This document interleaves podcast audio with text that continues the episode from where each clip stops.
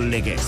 Eta Kirol Legez urte hurren bat Arritxu Iribar, ez da egunero mende bat betetzen Arratsaldeon. Arratsaldeon eta alaxe da iparraldeko pilota batzordeak betetzen ditu egun urte eta mende hurren auspatzeko zazpi modaliteetara txapelketa antolatu dute lau selekzio bertan direla Iparraldekoa, Euskadiko Federazioarena, Nafarrokoarena eta Frantziakoa. Gaur hasi eta ostirala bitartean jokatuko da txapelketa.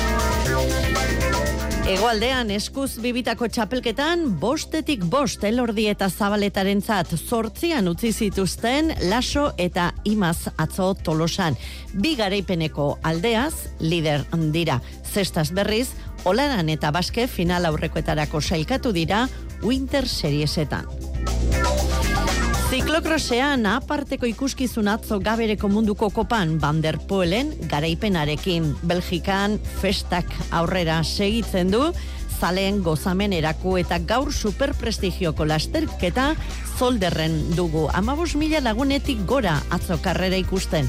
Amazazpi mila omen ziren atzo betisen entrenamentua ikusten. Betis izango da atletiken aurkaria etzi liga partiduan larun batean berriz, derbia dugu reala eta osasunaren artean.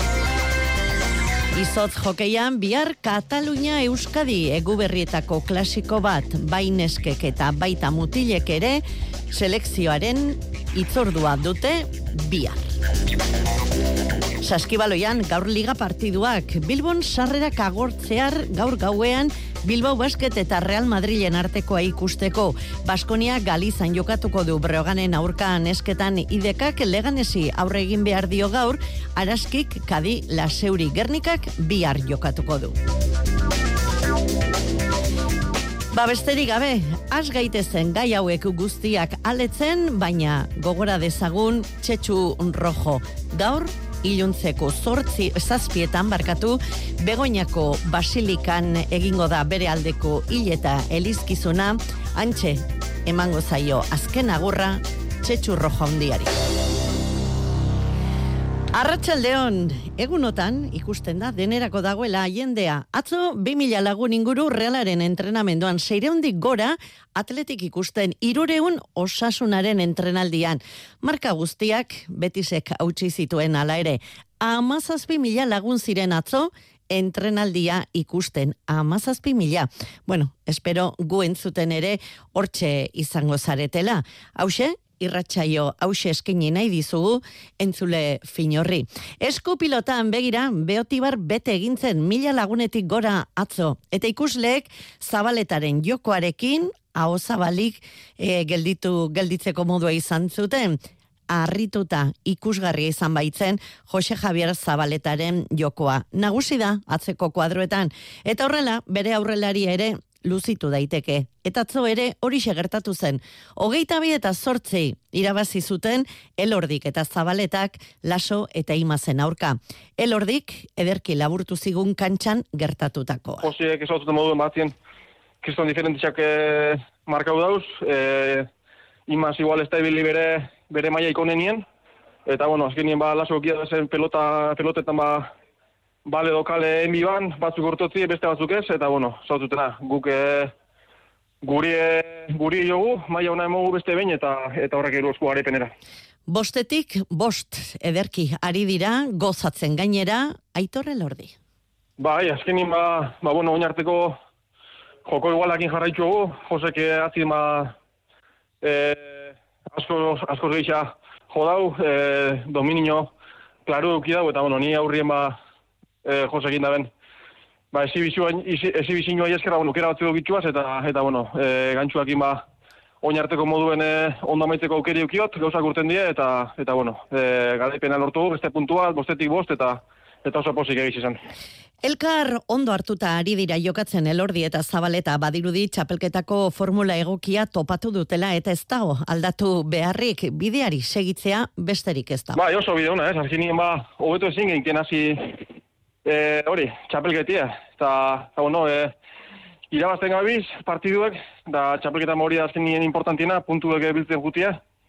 Eta, bueno, gero zentazin dugu guzuna kantxan e, ba, oso onak die, eta, eta bueno, egizan ba, gozatzen gabizela, bai Jose eta bai ni, eta, eta bueno, konpenetratzen oso ondo, eta esatuten moduen kantxan e, gozatzen, eta bueno, hola, e, bidie badak zein dan, eta bueno, oin jarraitzi besteik eusteko gu, eta, eta bueno, lanien e, astiroko moduen e, jarraitzu, eta, eta ia garaipenak biltzen hortzogun.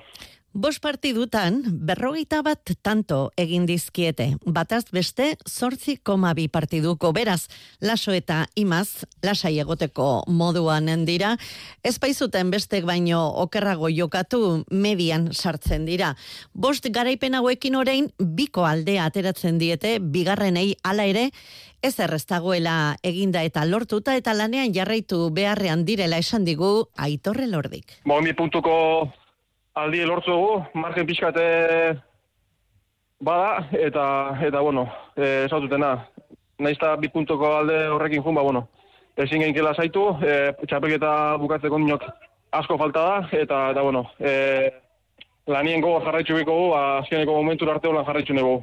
Bosgarren jardunaldi honetan nabarmentzeko beste datua aspekoen plenoan. Jardunaldiko lau partidak aspeko bikotek irabazi dituzte.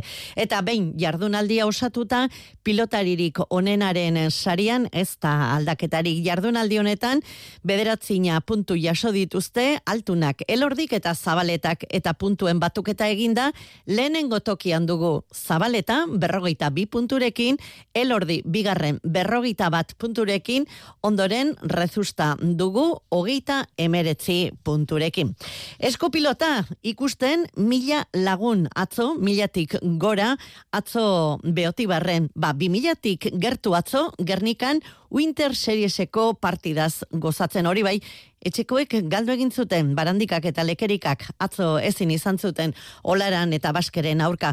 Hauek final aurrekoetarako txartela eskuan dute. Jonander de Laos. Olaran eta baske nagusitu dira Winter Serietako bederatzigarren jardunaldian eta horri eskerre txapelketako final aurrekorako urratxe egin dute. Lapurtarrek bi set eta utxe menderatu dituzte barandika eta lekerika. Gernikarrek ezin izan dute beren herritaren aurren irabazi eta itxaron egin beharko dute final erdietara zelkatzen jokatzekotan. Garaileak eroso aritu dira ziratik, hobeto abiatu dute partida eta bere ala lortu dute aldea. Amabost eta amaika nagusitu dira estreneko setean eta behin abantaila hartuta, bide honetik ez segidute eta bigarren setean ere amabost eta amar duta lortu dute partida irabaztea. Xabi Barandikak hau bizarria behonartu du aurkarien nagusitasuna. Bai, haurek eh, partidu boro bilein dabe. E, Dominizkoe nik usto tanto danatan. Eh, egizan e, berez ba, defentsan be bastante ondo moldatzen gara normalien, baina, bueno, ba, geurre eurek eiza bizen die, eta eskenien hemen e, geizen dominitan deuenak erniken normalien, ba, irabazitzen deu, eta geurro da da. Haren kide unai lekerikak ere lapurtaren estrategia azpimarratu du amaierako emaitzaren eragile gisa. Pelotak eh, bastante motla ziren eta jakingu ba, peloteoan e, ba, zeke onzo ondo aziratzen dela pelotie eta hori ba, estrategik ze oso ondo erabilia be. Berandikari jokutik eliminetzu eta ana atzera bota be, ba, zeke hemen frontien e, ba, peloti asko atzeratzen dugu eta orden ba, ba, nik ustute oso partiboro bilin da bela. Arestian azpimarratu bezala, olaran eta baske jada selkatuta daude final aurrekorako. Barandikak eta lekerikak aldiz ez dute beren eskura urratxe egitea, ligaskako lanak amaituta, atzoko garaileek erkiaga eta zabala egungo txapeldun aurka irabazi zain egongo dira. Xabi Barandika. Bai, ja, ez da gure esku, hori da txarrena. Da, bueno, ba, etorko gara olaran da baskeria animetan, ia erkiaga eta zabalan kontra jolasten, jolasten irabazten badaben, Ze horre bakarri baliz osku, eurek ja esku baliz jo bi eta bat, e, bi eta zero, ez osku olako, olako esek baliz bakarri baliz osku eurek irabaztie. Da bueno, nik uste eurko lez jolazten ben irabazko da bela, baina eurko lako partidu egia urtean badekin. Partida horren aurretik amargarren jardunaldia jokatuko dute B multzokoeke goiko etxeak eta etxetok joan eta delrio izango dituzte aurkari urtarrilaren bederatzia. Jendetza, atzo Belgikan ere gaberen ziklokroseko munduko kopako lasterketa ikusten ama bos mila lagunetik gora omen ziren eta milaka asko telebizioz mundu osoan lasterketa jarraitzen eta benetan merezi izan zuen zertzen ura. Batzuek diote demoraldiko lasterketarik onena izan dela. Tira, uste dut berehala azten ditugula gauzak eta erraz esaten dugula onen hause, baina egia da oso lasterketa ederra izan zela atzokoa. Xabirru Xabiaga, arratsaldeon. Arratxaldeon, arratxo. Honen atzokoak gaur jarraipena izan lezakela zolderren superprestigioko karreran. Ba, ala iregarri daiteke bintzat, lehia estu izango dutela gaurko honetan ere, Matthew Van Der Poolek eta, eta But Van Aertek, eta atzore anibilitzen garaipenaren lehian topikok munduko txapelduna, eta gure ere badazpada, ezin gutxi etxiko dute atzo bat ozen bestea estu hartu zituen une batzuetan behintzat munduko txapeldunak. Eta iara, e, barruti horretan, e, kasu horretan ere esan behar da, estatistika hobeak dituela Der Poolek, bost aldiz irabaziatelako bertan, eta irutan but banaert, baina haren garaipen bat, but banaerten abegia, munduko txapelketa batean izan zen, eta horrek psikologikoki uste dut pixo ongi usten duela, bataren zat biztan da onerako, eta bestearen zat batxarrerako. Eta psikologia ipatuta nago, e, bitxirrendulari horientzat egungo egoera hau oso oso bortitza dela. Inoiz baino presio gehiago baitago euren gain jarrita. Horrez aurre diren orotan, ba ikusminak goikoian dago, eta irabazteak, edo ez irabazteak, izugarrizko esan nahi dauka, eta uste dut, neurri batean, jasangaitza ez dakit, hainbeste esan daiteken, baina presio hori eramatea behintzat ez da bat ere egoera erraza. Beti sentituko baitute irabazeko premia muturreko eta uste dut gaur ere antzeko egoeran suertatuko direla. Bestalde ikusi egin beharko da, atzoko esportzu bortitzetik nola errekuperatzen diren, biek ala biek esan baitzuten, inoiz izan duten lehiarik gogorna izan zutela atzo. Eta giarrak hainbeste usturik eta oraindik sasoi betean egun gabe, errekuperazio ere izugarrizko pisu izango du gaur, zolderko, zolder jeustenko barruti ikusgarri horretan. Eskerrik asko, Xavier, gerarte. Arratxaleon. Eta begira, atzo Eslovenian, pogatxarrek ere ziklokrosean parte hartu zuen, Liulianan jokatu zen ziklokrosean korritu zuen, eta bigarren amaitu zuen, tade pogatxarrek, estagnar, Esloveniako ziklokros txapelduna izan zen garailea. Eta errepideko egutegia dela eta txirrindulariak ere ari dira publiko egiten euren egutegiak zein izango diren, badibidez Euskal Herriko itzulian izango dira Ayuso eta Mas. Eta Euskal Tele Euskadik ere badu albistea Urtarrilean, urtarrilaren amaikan, taldea Cambrilsen konzentratuko da, eta taldeak a, urtarrilaren hogeita bian, Valentzian hasiko du errepideko denboraldia.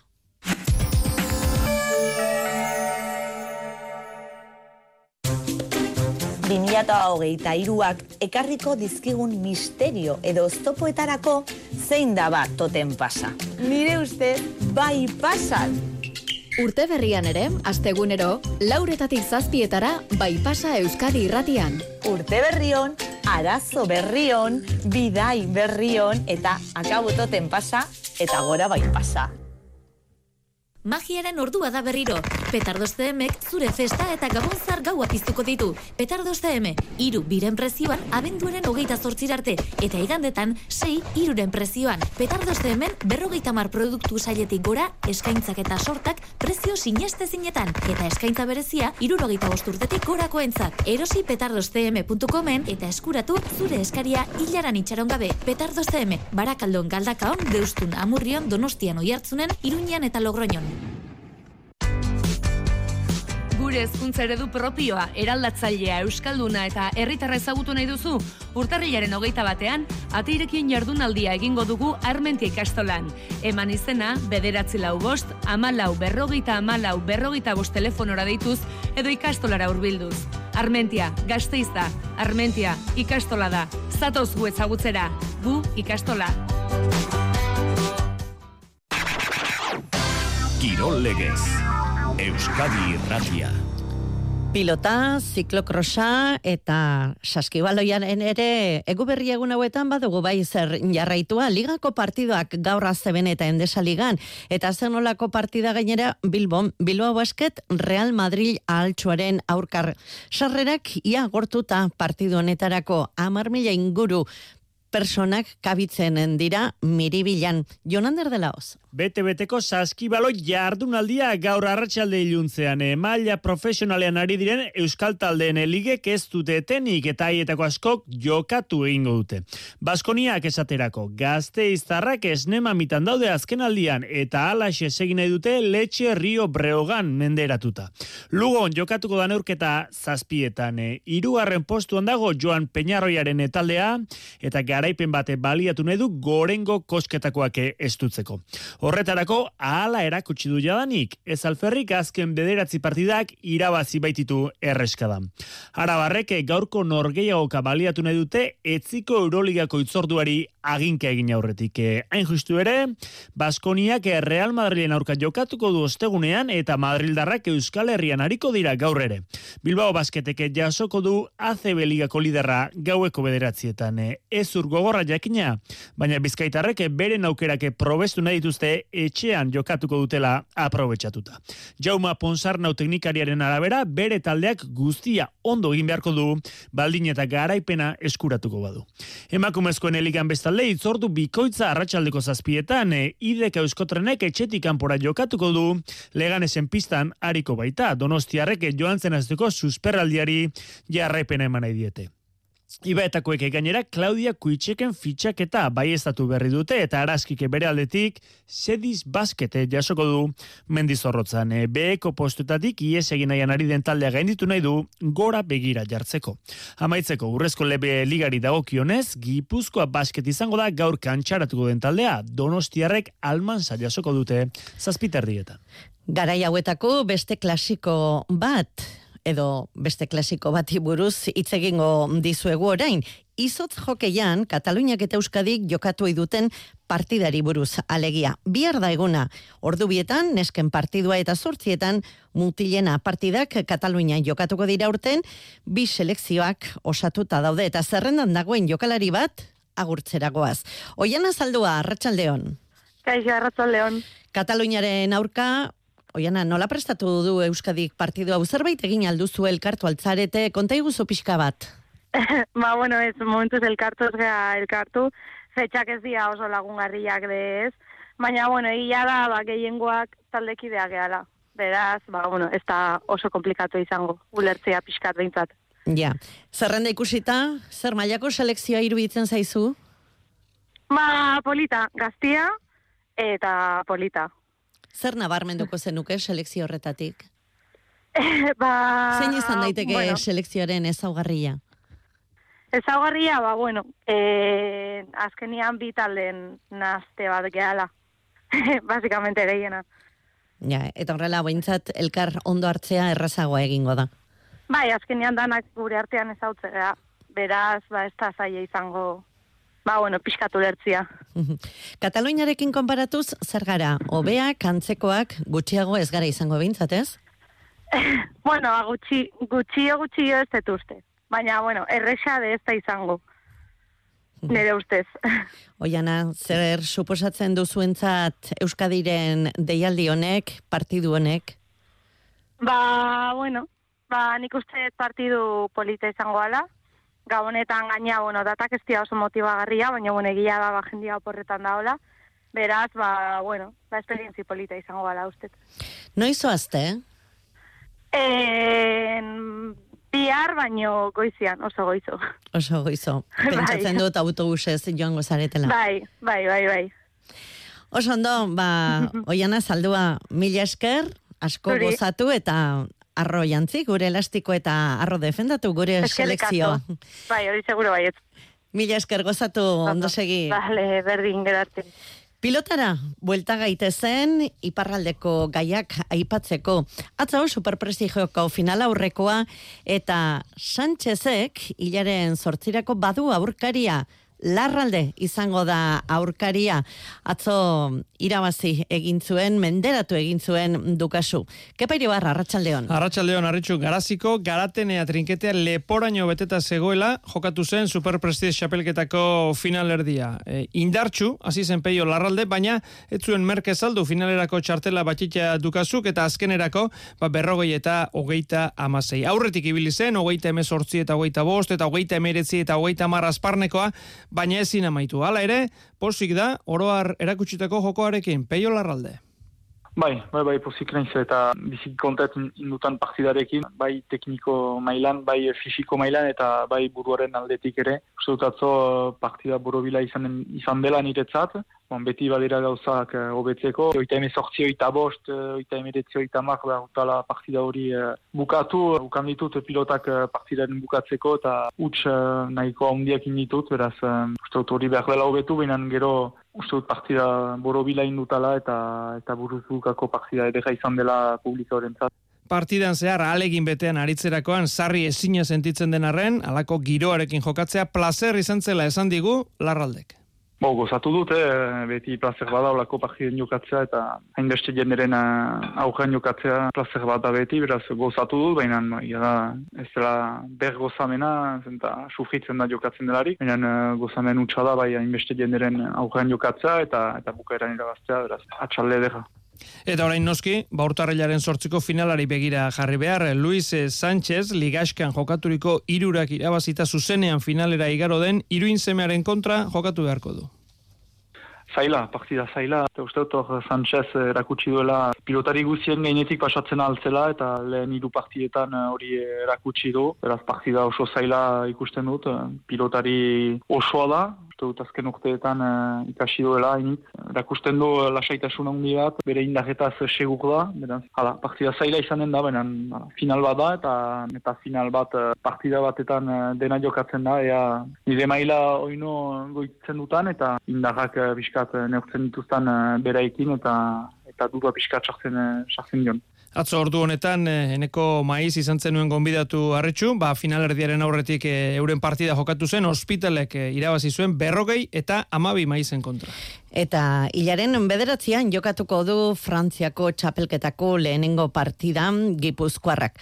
Dena den, gaurtik ostiralera, iparraldeko pilota batzordeak eun urte betetzen dituela eta txapelketa jokatuko da azparnen eta miarritzen.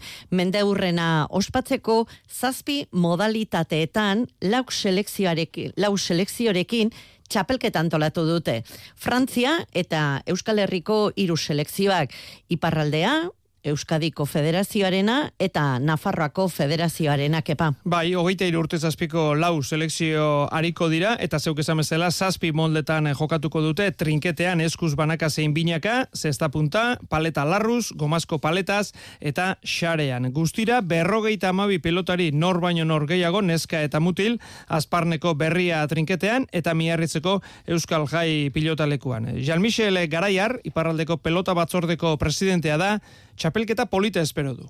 E, normalki bai, eta e, gazteak izan dira, orduan gu beti gazteekin lan egiten dugu, orduan espero dugu gauz politia ateratzea. Eta zein da, Euskal Pelotaren eta berau babesten duen batzordearen egoera iparraldean? Zera, elkarteak irur gehi bat, eta bos mila pasa zera licentziak. Eh, gaztetik, txitotik, eh, senior arte eta espe, espezialitate guzietan. Gaztetan uh, beti kuburu handiak ditugu, ban, gero galtzen da mabos amasei urtetan, gero kriston gaztepidia galtzen ditugu, eh, futbolean joateko, rubian, Txapelketak, harri, egunero ordutegi bera izango du, ordu bete barro inguru abiatuko da, ratxaldeko iruretan abiatuko da egunero, eta jardunaldia amaitu arte gutxi asko, iluntzeko bederatziak arte. Jasota dut gaur en Larruzko paletas Frantzia eta Nafarroa, Gomazko paletas Iparraldea eta Frantzia B, Eskuz banaka Frantzia eta Euskadi, Xarez Iparralde eta Nafarroa, eta Eskuz bibita Iparraldea eta Euskadi, emakumezkoen Larruzko paletarekin amaitzeko, Iparraldea eta Naparroa aurrez aurre. Atzo sestoan, soroperietako txapelketako finalak jokatu ziren, eta irugarren posturako arteagak eta alkantarak amartanto egin zituzten txapei eta erasunek hogeita bi egin zituzten bitartean. Eta final nagusian, sasiain eta garmendiak hogeita bi eta emezortzi menderatu zituzten espinal eta Alonso. Errikiroletan, atzo, Elgoibarren kintopekoen Euskadiko txapelketa jokatu zen, eta mantak bilabasok lortu zituen, berrogeita amabost eta erdiko marka egin zuten bere idiek. Zornotzak berrogeita amairu, belamendiren idipareak berrogeita amabi, eta olidenen idipareak berrogeita zazpit erdiko marka egin zuen. Futbolean amaitu aurretik, gure saio amaitu aurretik, aipatu nahi dugu gaur txetxu rojori agur esango diotela edo diogula. Joan den ostiralean eman zuen azken atxa eta gaur izango da bere aldeko hileta elizkizuna, arratsaldeko zazpietan begoinako basilikan. Atletik ari da bere inguruko menaldiak prestatzen eta horrela datorren ostegunean atletikek beti zen aurka jokatuko duen liga partiduan xingola beltzak eramango dituzte atletikeko jokalariek. Eta Samamesen jokatuko duten lehenengo partidan, urtarrilanen bederatzean, gaueko bederatzietan, osasunaren aurka jokatuko den partidan, minutuko isulunea ez da gordeko, izan ere horixe eskatu zuen, etxetxu rojok, eta ala, erabaki dute, baina gogoan izango dute txetxu rojo hemendik aurrera atletikeko ba, kide guzti guztiek txetxu rojo pertsona oso importantea baita atletiken, bai klubean eta baita zalen artean ere. Bestelakoan, gogoratu ostegunean liga partida duela atletikek eta larun batean urte zarregunez, realak eta osasunak derbia dute donostian. Boxing Dayak aurrera segitzen du, gaur bi partida seiterdietan Chelsea Burnemuz eta gaueko bederatzietan Manchester United Nottingham. Atzo, Lopetegiren Wolverhamptonek bat eta bi irabazi zuen, azken unean lortu zuen garaipena, eta emaitza honekin, ba, salvaziorako bidean, urrats txiki bat behintzat, eman du Julen Lopetegiren taldeak artetaren arsenalek hiru eta bat menderatu zuen Ham. Amaitu da, heldu gara, elmugara, ondo ondo izan arratsalde bikaina duzue aprobetxatu gozatu, aio?